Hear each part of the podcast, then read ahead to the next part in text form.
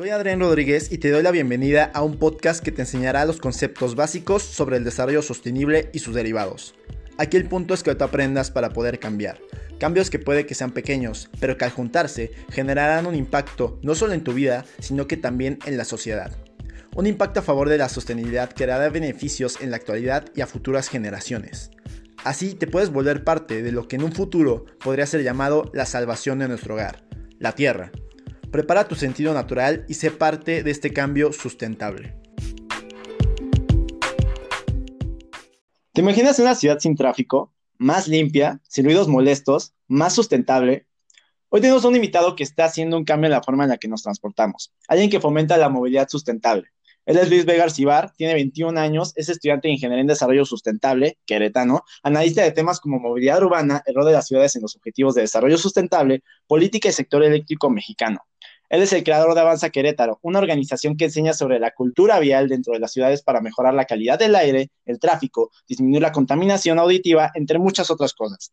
Me da muchísimo gusto tenerte aquí, Luis. ¿Cómo estás? Hola, Adrián. Con mucho gusto estar aquí con, con tu audiencia y muchas gracias por la invitación y para platicarles un poco sobre movilidad urbana. No, pues muchísimas gracias a ti por aceptar la, invitación. Este, estoy muy feliz de tenerte aquí. Creo que es un tema que va pues ayudar mucho a la gente a entender cómo movernos en las ciudades y, bueno, pues vamos al tema, ¿no? Ya que sabemos un poco de tu trayectoria. Eh, bueno, a mí en particular me parece increíble lo que estás haciendo y muy interesante lo que es, pues, para las ciudades transformarse para una movilidad urbana sustentable. Pero, ¿tú cómo definirías la movilidad urbana sustentable? ¿Qué conlleva y qué beneficios trae a la sociedad? Mira, primero hay que entender que la movilidad urbana es trasladarte de un punto A a un punto B dentro de la ciudad. El traslado puede ser de bienes o personas. Y esto lo requerimos diariamente. Tú te mueves a tu trabajo, a la escuela, a visitar a un amigo, pero también la mercancía se tiene que trasladar a la ciudad y también necesitas que te traigan productos como Uber Eats cuando pides algo a domicilio. Y hay que entender la relación de la movilidad y el espacio público, porque nos vamos a mover siempre por el espacio público de la ciudad. Los coches no se mueven entre tu calle de tu casa. claro. Eh, pues, pues ¿qué, conlleva, ¿Qué conlleva que sea sustentable? Primero que sea eficiente. La eficiencia en el consumo energético, en el uso del espacio público, en los tiempos de traslado y en lo económico. Eso es un factor muy indispensable para que una movilidad urbana sea sostenible. Eh, y el mayor beneficio que trae a la sociedad una movilidad urbana sostenible es que tú puedas disfrutar del espacio público mientras te trasladas en la ciudad. Claro. Sí, claro, o sea, y bueno, uno disfruta mucho cuando pues va a la ciudad, no escucha tanto ruido, e incluso hasta puedes ver a la gente en bicicleta, como que divirtiéndose. Creo que se disfruta más una ciudad eh, así, bueno, en mi, en mi particularidad, se, ayuda a disfrutar más. Sí, definitivamente. La mejor forma de conocer una ciudad es a escala de persona. Caminando, andando en bici. Tú cuando vas en coche, pues, sí puedes ver la ciudad más rápido, pero no sientes la ciudad de primera persona. No, nada más la ves ahí en la ventana y dices como, ah, pues está bonita, pero pues no, no la conoces en sí, ¿no? Exacto.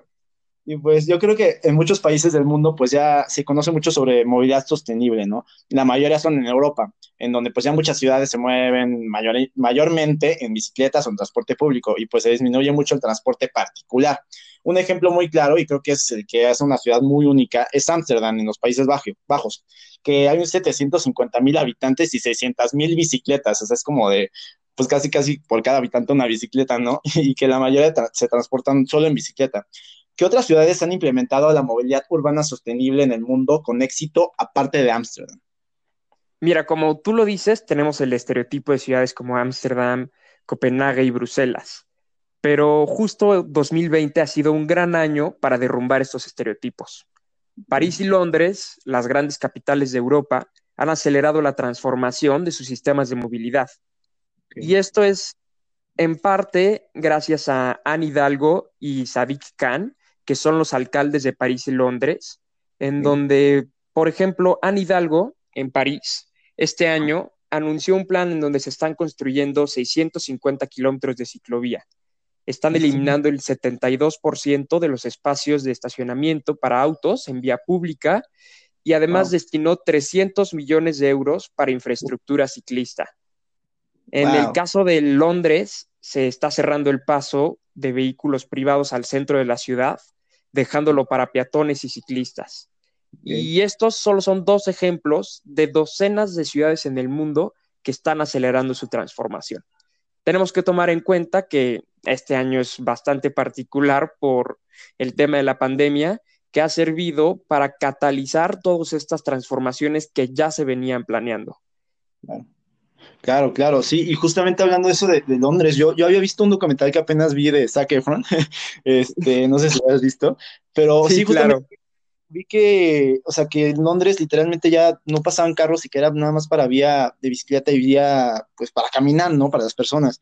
Y me parece muy interesante eso, la verdad, está súper padre. Eh, y bueno, por ejemplo, yo poniendo un ejemplo aquí en Latinoamérica, o sea, no es como que estén, sean 100% eh, pues movilidad urbana sustentable, pero pues yo que soy mitad tico, casi, casi siempre traigo este tema al, podcast, este, bueno, a mi vida. Eh, cuando yo he ido a Costa Rica, de algo que me doy cuenta es que la mayor parte de las personas se movilizan en transporte público, para el trabajo, para ir a la universidad, para ir a la escuela o solo para moverse de un lado a otro.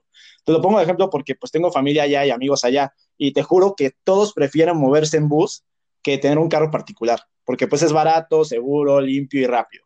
Y bueno, hablando con un amigo de esto que vive allá, llegamos a la conclusión de que pues es muy cultural, ¿no? Y, también es muy lógico. Si yo tengo un carro que gasta muchísima gasolina solo para ir de mi casa al trabajo, gasto tiempo, dinero y uno se estresa y aparte pues debes conseguir lugar para estacionar y todo este rollo, es algo desgastante en todos los sentidos. Y pues en cambio con el autobús te haces el mismo tiempo, gastas muy poco y ves que los demás están estresados por el tráfico, ¿no? Desde tu asiento, ¿no? Entonces, además, allá no se ve mal no tener carro. Aquí en México hay un sentido de clasismo, no sé, bueno, para mí yo lo veo mucho, en donde pues si no tienes un carro último modelo flamante y que suene como trompeta, eres un don nadie, ¿no? Y, allá no, yo noté que todos los amigos que tengo allá, solo tres tenían carros y los demás pues se movían en transporte público. Comparado aquí que casi todos, al menos de mis conocidos, tienen su propio carro y en su vida pues han subido al transporte público, es muy diferente. Claro, no hablo por toda la población porque pues hablo de los que yo conozco, incluyéndome. Eh, bueno, aquí le pregunta es, ¿tú crees que la movilidad sustentable depende mucho de la cultura de un país? Mira, primero te voy a platicar un poco por qué se están dando estos cambios en las grandes ciudades porque a nadie le gusta el tráfico. Y además de ello, hoy sabemos cuánto nos cuesta tener una movilidad enfocada al auto particular. Tan solo en México, 48 mil mexicanos mueren anualmente por contaminación del aire.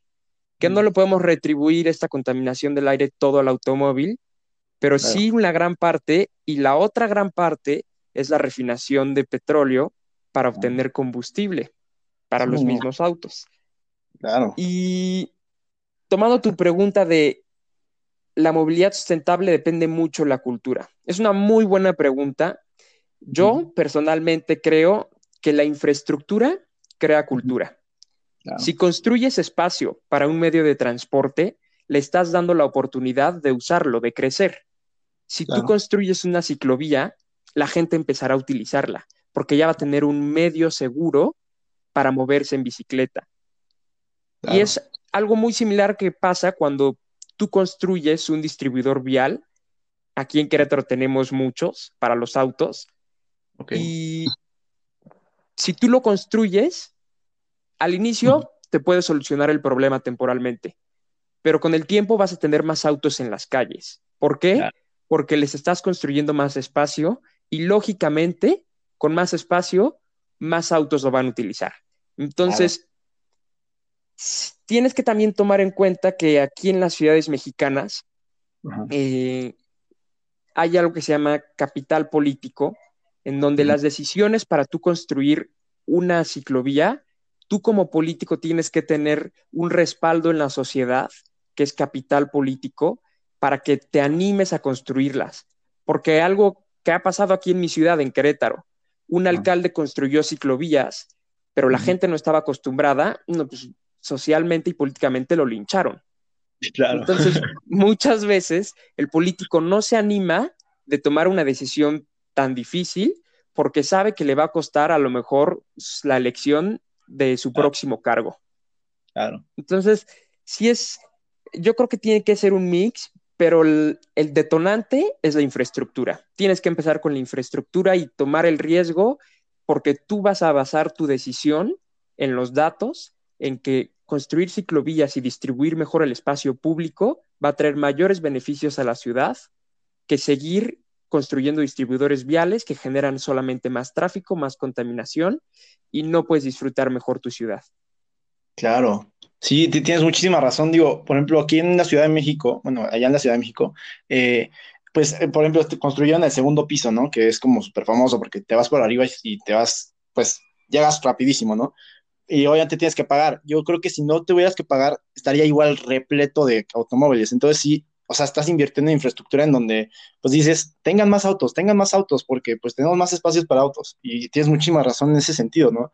Eh, y obviamente también hay que tener en cuenta eso de, pues, cómo vamos a, implementar las cosas como eh, movilidad de, bueno, las ciclovías, que a veces sí les ponen, no, nadie les hace caso y dicen como, ¿por qué te gastaste tanto dinero en eso, no? Al, al servidor público. Entonces, este, creo que sí tenemos que tener mucho en cuenta eso, no lo había pensado, la verdad, qué, bueno que lo, que lo pones en, este contexto. Y, por ejemplo, bueno, ya poniéndonos un ejemplo más de aquí de las ciudades, las ciudades, bueno, yo que estudié en la Ciudad de México, no sé cómo sea en Querétaro, pero sí he notado que hay mayor auge de la movilidad en bicicletas, en transporte público y con más biciclovías, más metrobuses y otros medios de transporte colectivo. Pero pues sigue habiendo un incremento de autos súper elevados y hay muchísimo tráfico en estos momentos, pues no tanto por cuestiones de la contingencia, pero pues antes así era así y estoy seguro que después de que todo esto pase, pues seguirá siendo. Eh, ¿Tú crees que la Ciudad de México, Querétaro y otras ciudades del país puedan implementar mejor estas medidas de movilidad?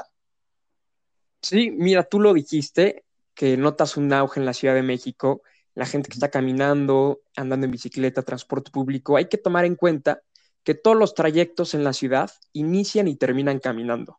Aunque me digas que tú te vas en coche a la escuela, tú tienes que caminar de la entrada de tu casa a tu auto, te subes a tu auto, llegas al estacionamiento de tu escuela, te bajas y caminas hasta tu salón. Entonces, la movilidad urbana tiene que ser multimodal utilizamos distintos medios de transporte. Y aquí es donde tenemos que priorizar los medios de transporte que son más efectivos. Claro. ¿Qué creo yo? Sí, ¿qué creo yo si en la Ciudad de México y otras ciudades del país se puedan implementar estas medidas de movilidad? Sí. Tenemos muchas ventajas. Y hablando de la Ciudad de México, es una ciudad que tiene un sistema multimodal muy amplio. Tenemos el metrobús, el metro, las bicicletas, tenemos las calles para los peatones y uno de los factores que tienen que detonar es aprovechar mejor el espacio público. Claro. Nuestro espacio público ya está delimitado. El periférico, digo, te puedes hacer un segundo piso, puedes hacer si quieres un tercer piso, pero ustedes lo viven diariamente. La imagen urbana es horrible del segundo piso si tú vas por abajo. Horrible, horrible. Y, y hay, imagínense un segundo piso en, Avenida Reforma, no se vería espantoso. Entonces, Avenida Reforma ya no puede crecer más porque tiene los edificios que son propiedades privadas. ¿Qué es lo que podemos hacer? Aprovechar mejor el espacio que ya tenemos. Entonces, las ciudades mexicanas tienen esa necesidad de mejorar el uso del espacio público. Y y hemos visto poco a poco cómo han implementado estas medidas. Unas ciudades con más éxito, otras ciudades les ha costado más, pero vemos que la tendencia va hacia ese camino. Claro. Sí, claro, o sea, creo que es una tendencia que no, o sea, que no es moda, sino que ya está como creciendo y, espero que no sea moda porque, pues, la verdad, yo prefiero que la ciudad, pues, se vaya implementando un poco más esto, ¿no?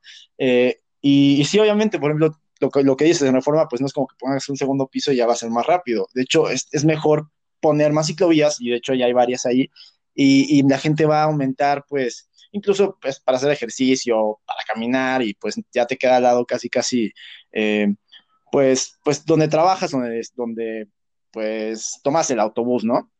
Entonces creo que sí es importante eso, o sea, creo que es muy, muy interesante, la verdad. Y, y bueno, yo poniendo un contexto más ahorita de contingencia, lo que está pasando en el mundo, ¿no? Eh, que bueno, que estamos viviendo, las calles se vaciaron, literal, ¿no? En todos lados, habían muy pocos carros y nada de tráfico, y, digo, había porque, pues ahorita como que la gente ya, pues ya le está valiendo la cuarentena, ¿no? Ya está saliendo y dice, ah, ya, ya no hay problema. Pero pues ya no había tráfico en las calles. Y yo no soy de la Ciudad de México, yo soy de Texcoco.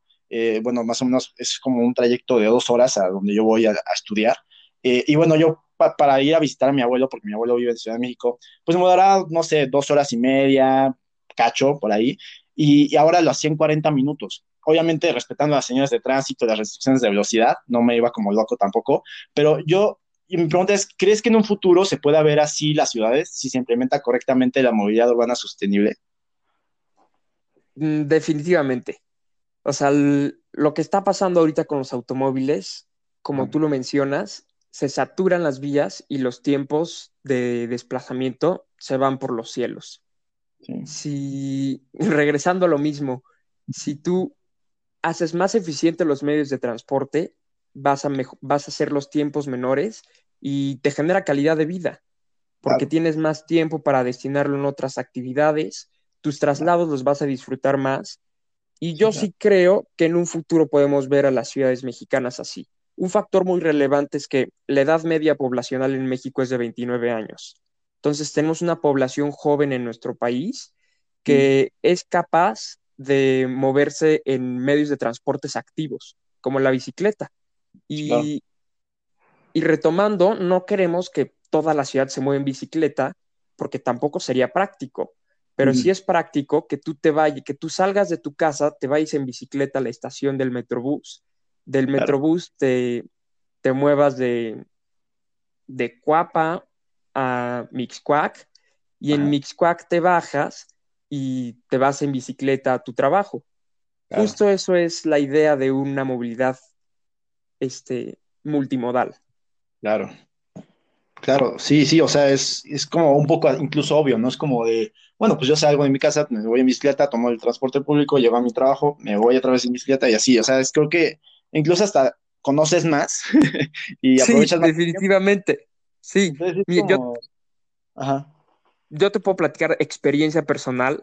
Yo aquí en Querétaro me he ido al TEC en bicicleta y, me ha tocado vivir muchas cosas que en el auto no, nunca me las hubiera imaginado. Y, y, empiezas a conocer más tu ciudad, identificas los puestos, te detienes, puedes interactuar más con las personas y definitivamente disfrutas más estarte moviendo a estar media hora parado en el tráfico en tu coche. Mm. Pero también hay, hay factores contra los que tenemos que luchar, el clima, eh, la seguridad, la comodidad, pero son factores que se tienen que ir trabajando en conjunto y se van aminorando, haciendo más accesible que haya distintos medios de transporte. Claro, sí, claro, y, qué, bueno que tocas, tocas ese tema de seguridad porque pues muchas veces a, un, alguien que se mueve en bicicleta, pues le da miedo, ¿no? Simplemente salir porque pues piensa que lo van a atropellar o que le van a hacer algo, no sé. E, e, eso, eso como que es un miedo que a mucha gente la detiene, ¿no? De, decir, ¿sabes qué? No me voy a mover en carro, me voy en bicicleta, ¿no? Creo que, o sea, por ejemplo, a mí alguna vez me detuvo eso. Eh, bueno, ahorita ya no me muevo porque estoy en mi casa, pero, pero antes casi siempre me voy en coche, ¿no? Eh, ya, ya voy a decidir irme más en bicicleta, creo que es un trayecto que puedo hacer fácilmente. Entonces, pero, pero sí es ese miedo, ¿no? Como que te atropellen, a que, eh, no sé, te roben, no sé, es como un miedo, pues, que, que, sucede mucho en, en, la sociedad, no solo aquí en México, en otros lados, ¿no? Sí, eso es un factor que tenemos que tomar en cuenta en las ciudades mexicanas.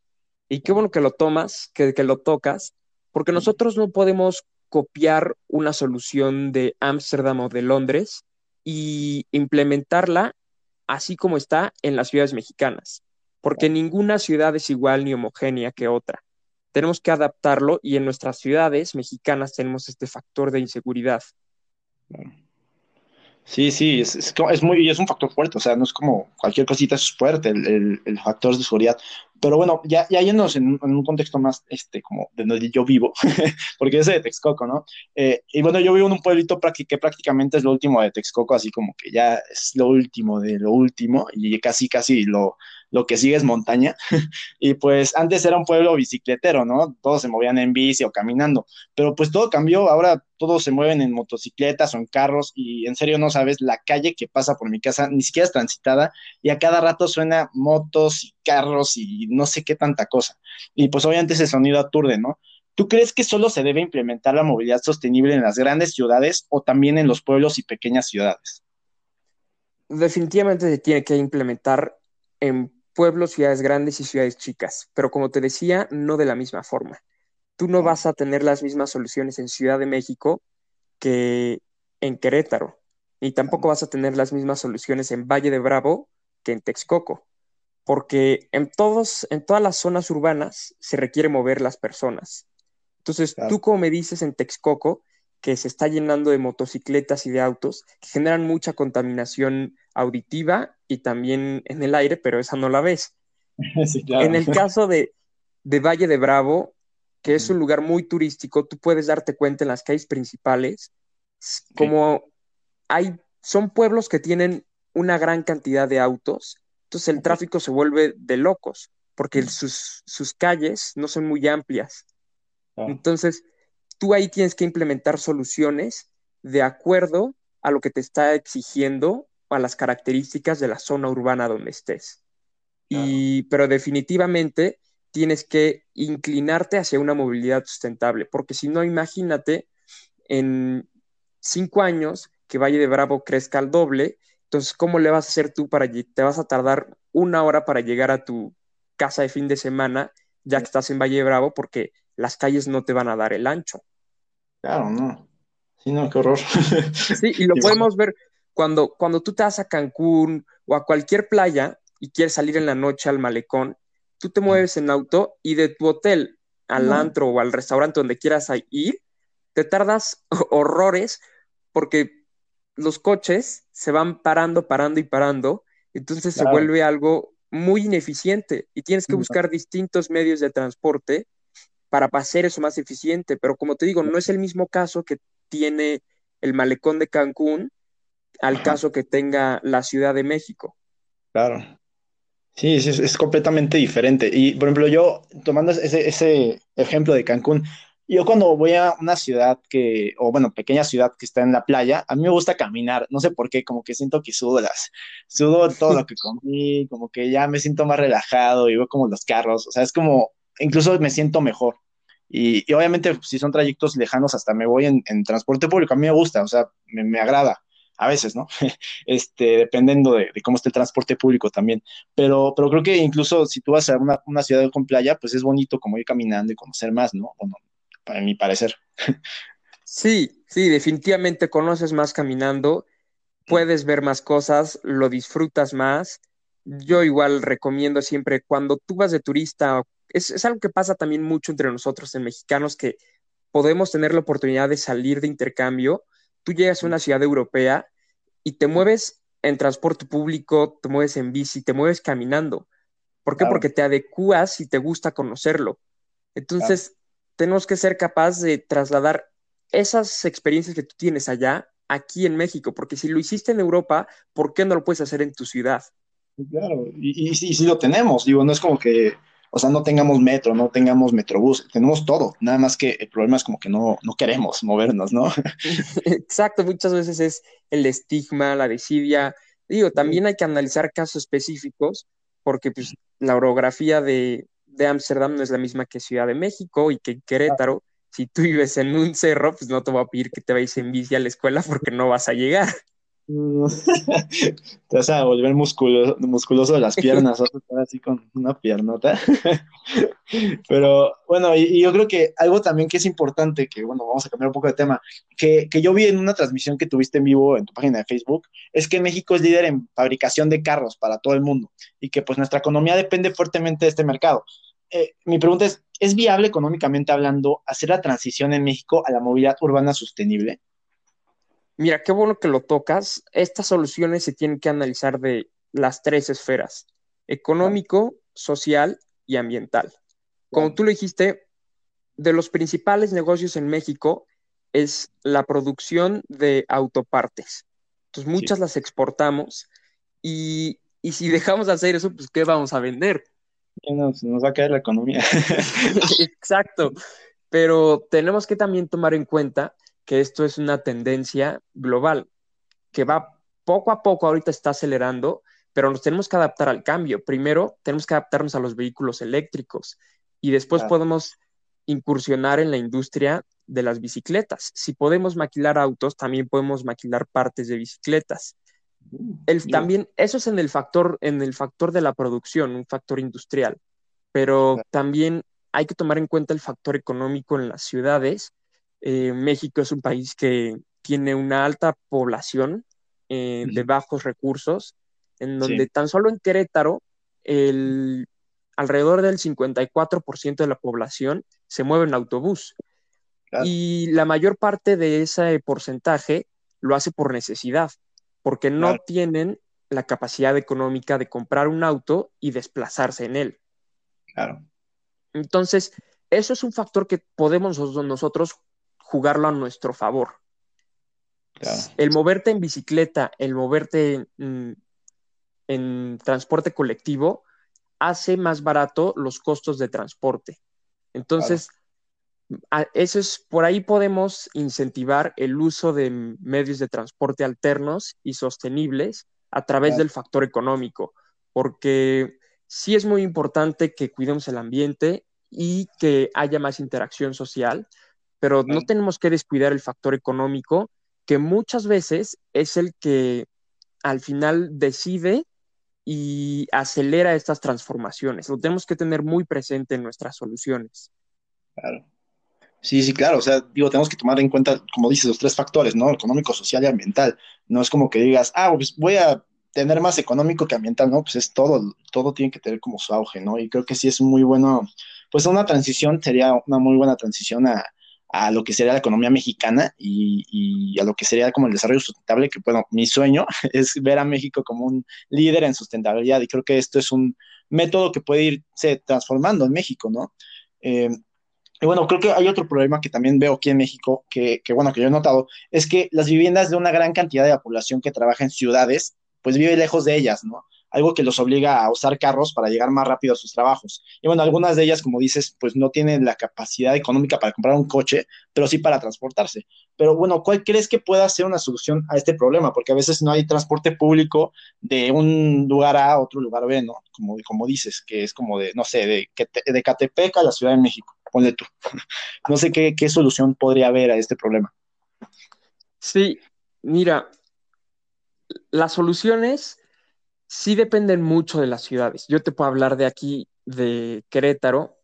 Hay muchas comunidades en el sur de Querétaro que vienen a trabajar al centro histórico. Entonces ellos se mueven a partir de camiones, que se llaman camiones comunitarios, que vienen de los ejidos y los ranchos y los traen a la ciudad. Okay. Una solución para ese problema pues, es aumentar la frecuencia en la que pasan los automóviles, los, perdón, los autobuses, que haya más frecuencias en rutas. Claro. Para que la gente no tenga como una meta el comprarse un automóvil. Ese es un, un, problema que también tenemos. Eh, la sociedad de clase media mexicana aspira a tener recursos y poderse comprar un coche. Aspira a sacar un crédito y comprarse un coche. Y es algo que tenemos que ir quitando poco a poco en la mentalidad del mexicano, que un objetivo de prosperidad, así que, un, que el tener un coche es igual a prosperidad, porque un coche, para empezar, eh, financieramente no es nada saludable, el coche se desprecia, genera, tienes que, genera muchos costos, mantenimiento, gasolina, y debemos de quitar ese estigma de que un coche te brinda prosperidad. Claro. Sí, sí, claro, o sea, creo que está muy arraigada a la sociedad mexicana, ¿no? Como de, ah, pues yo, incluso a muchas ciudades de Latinoamérica, ¿no? Que, que dicen, bueno, yo quiero, yo aspiro por tener un coche, como dices, ¿no? Y, y al final de cuentas no te, no te va a ser tan rentable en sentido económico, porque pues primero cuesta un buen un coche, ¿no? luego tienes que gastar en gasolina, eh, luego tienes que gastar en tu tiempo, en el tráfico, eh, luego, como dices, se va depreciando, entonces es como de, o sea, ¿qué hago, no? Sí. Eh, entonces, o sea, creo que sí, es, es, el punto es como mejorar estos transportes colectivos, que algunos, por ejemplo, yo muchas veces de la casa de mi abuelo a, la escuela, porque yo, yo es lo que hago, yo vivo allá en la ciudad cuando estoy en la escuela, pues me iba en transporte público, ¿no? En las micros, en las famosas micros. Y a veces ni siquiera llegaban. Era como, me paraban en la, parada, decía, a tal hora va a llegar, no llegaba. Entonces era como de qué onda, ¿no? Y luego te subías a estas micros y a veces casi sentías que se iban a estar talar. Entonces era como, pues te da miedo, ¿no? En algún sentido. Pero, o sea, siento que, que sí es como mejorar este tipo de transportes colectivos, ¿no? Es algo que, que México debería empezar a transformar. Bueno, yo pienso. Sí, sí, definitivamente. Y, y como tú lo dices, el segundo bien de mayor valor que adquiere un mexicano es un coche. Después de la casa, lo segundo más valioso es un coche. Claro. Y Sí, no. sí, no, no. Y, y bueno, pues sí, o sea, creo que es súper caro eh, y no, la verdad no, no conviene mucho. Mejor me compro una bicicleta. Y, y bueno, como, como somos un podcast que, que también da recomendaciones a nuestros oyentes eh, para ser más sustentables, sustentab- sustentables, perdón, ¿tú qué recomendaciones le darías a las personas para ser más sostenibles en su método de movilidad? Ok. Mira, voy a hacer una recomendación general primero, porque varía mucho en la ciudad donde vivas. Claro. Yo la primera recomendación es respeta los demás medios de transporte. Claro. A lo mejor tú te mueves en coche, respeta a los ciclistas, a los peatones, a los, a los camiones, te mueves en bicicleta, no te subas a la banqueta, eres peatón, respeta los señalamientos, porque al fin y al cabo afuera tiene que haber una tiene que haber un respeto para que haya una coordinación y todos nos podamos mover efectivamente. Es Claro. la primera recomendación que yo le daría a la audiencia. Y la segunda, si tienes un trayecto rutinario de menos de un kilómetro, vete caminando. Inténtalo un día. Si no te gusta, pues ya no lo vuelves a hacer. Yo te recomendaría que lo hicieras varias veces. Y si es de menos, cinco, si es de, menos de 5 kilómetros, utiliza una bicicleta. Eh, hay mucho estigma en utilizar la bicicleta y el transporte público. En el transporte público, en mi experiencia aquí en Querétaro, sí te puedo decir que es más tardado, sobre todo si estás acostumbrado a moverte en coche. Sí, Claro. son muchos retos el cambiar de un coche a un transporte colectivo aquí en Querétaro, mínimo la ruta que yo tomo ok, pero la bicicleta te permite tener libertad de no tener que estar esperando un camión a la hora que pase, el tú poder moverte a donde quieras. Y una ventaja es que Querétaro es un poco, bueno, es un valle, pero también tiene partes inclinadas. claro. Y hoy en día tenemos esta maravillosa oportunidad, digo, esta maravillosa alternativa de las bicicletas eléctricas. Sí. Yo tengo una bicicleta eléctrica que, Sí, que, te, que me permite no llegar sudado a los lugares, no Claro. tener que hacer tanto esfuerzo y, y es cosa de que tú te animes, que te guste y poco a poco le vas encontrando el modo y empiezas a disfrutar de una manera muy distinta a tu ciudad y en la forma que te trasladas. Yo lo empecé a hacer porque yo digo, yo aquí nací en Querétaro y me tocó esta etapa en donde Querétaro tiene un crecimiento demográfico y Claro. con eso conllevó un crecimiento en el parque vehicular. Claro. Y los trayectos que yo estaba acostumbrado a hacerlos en 10, 15 minutos, en horas pico los empecé a hacer en 30, 35, 40 minutos, que a lo mejor para ustedes, los, los de la capital, no se les hace mucho, pero, pero para mí era algo impensable y dije, yo mi trayecto de, de mi escuela a mi casa son 30 minutos en bici. Y en coche, sin tráfico, me lo aviento en 15. Pero si yo salgo en hora pico, me lo puedo aventar en 35, 45 minutos. Y yo Ujú. prefiero, yo prefiero estar moviéndome en bicicleta y disfrutar de la ciudad Sí. que estar media hora sentado en el coche, en el tráfico, estresándome. Yo les No, recomiendo que se animen, que pierdan el estigma y que lo intenten. Claro, sí, claro. Digo, eh, eh, intentarlo siempre va a ser un reto, pero luego tiene muchos más grandes beneficios, ¿no? Entonces creo que, pues sí, o sea, el punto aquí es que le intente la gente que nos escucha, intenten hacerlo, no, no les cuesta nada, o sea, tal vez les cueste, pues una caída si acaso, pero creo que les cueste nada eh, empezar a cambiar un poco eh, a este, a este ritmo, ¿no? De irte en bicicleta o irte caminando o en transporte colectivo, creo que tienes mucha razón, es, ir pensándolo, hacer cambios pequeños eh, en tu vida. Y, justamente lo que dices de la bicicleta eléctrica, de hecho yo en Costa Rica mi tío se mueve de, de un lugar a otro, bueno, de, donde trabaja a su casa se mueve en bicicleta eléctrica. Y allá en Costa Rica no sabes las cuestas que hay, son, son cuestas así enormes, y no sabes lo rico que se sentía subir con una bicicleta eléctrica. Era, muy, muy, muy padre. Eh, y bueno, yo creo que es una recomendación muy buena también para ese tipo de transportes que son que te ayudan a no sudar tanto, incluso a llegar más rápido. Entonces creo que sí es, es, un, es una buena, muy buena recomendación. Y pues bueno, creo que ya acabamos el podcast, estuvo muy padre, la verdad. Muchísimas gracias Luis por ser parte de este podcast. Creo que pues es un tema de suma importancia para la sociedad, algo que todos tenemos que aprender para evitar la contaminación en las ciudades y el flujo de personas dentro de ellas. Y pues sigan en su página como ANSA Querétaro. Hay muchos datos importantes de movilidad sustentable y pues ha hecho cosas muy, muy padres, la verdad. Súper recomendada tu página. Eh, no sé si quieras agregar algo más, Luis, como algo para la gente, que te sigan en algún lado. Sí, nuestras páginas, tenemos página en Facebook, Instagram y Twitter. Es Avanza Cro en Facebook, en Instagram es avanza.cro y en Twitter igual es avanza.cro.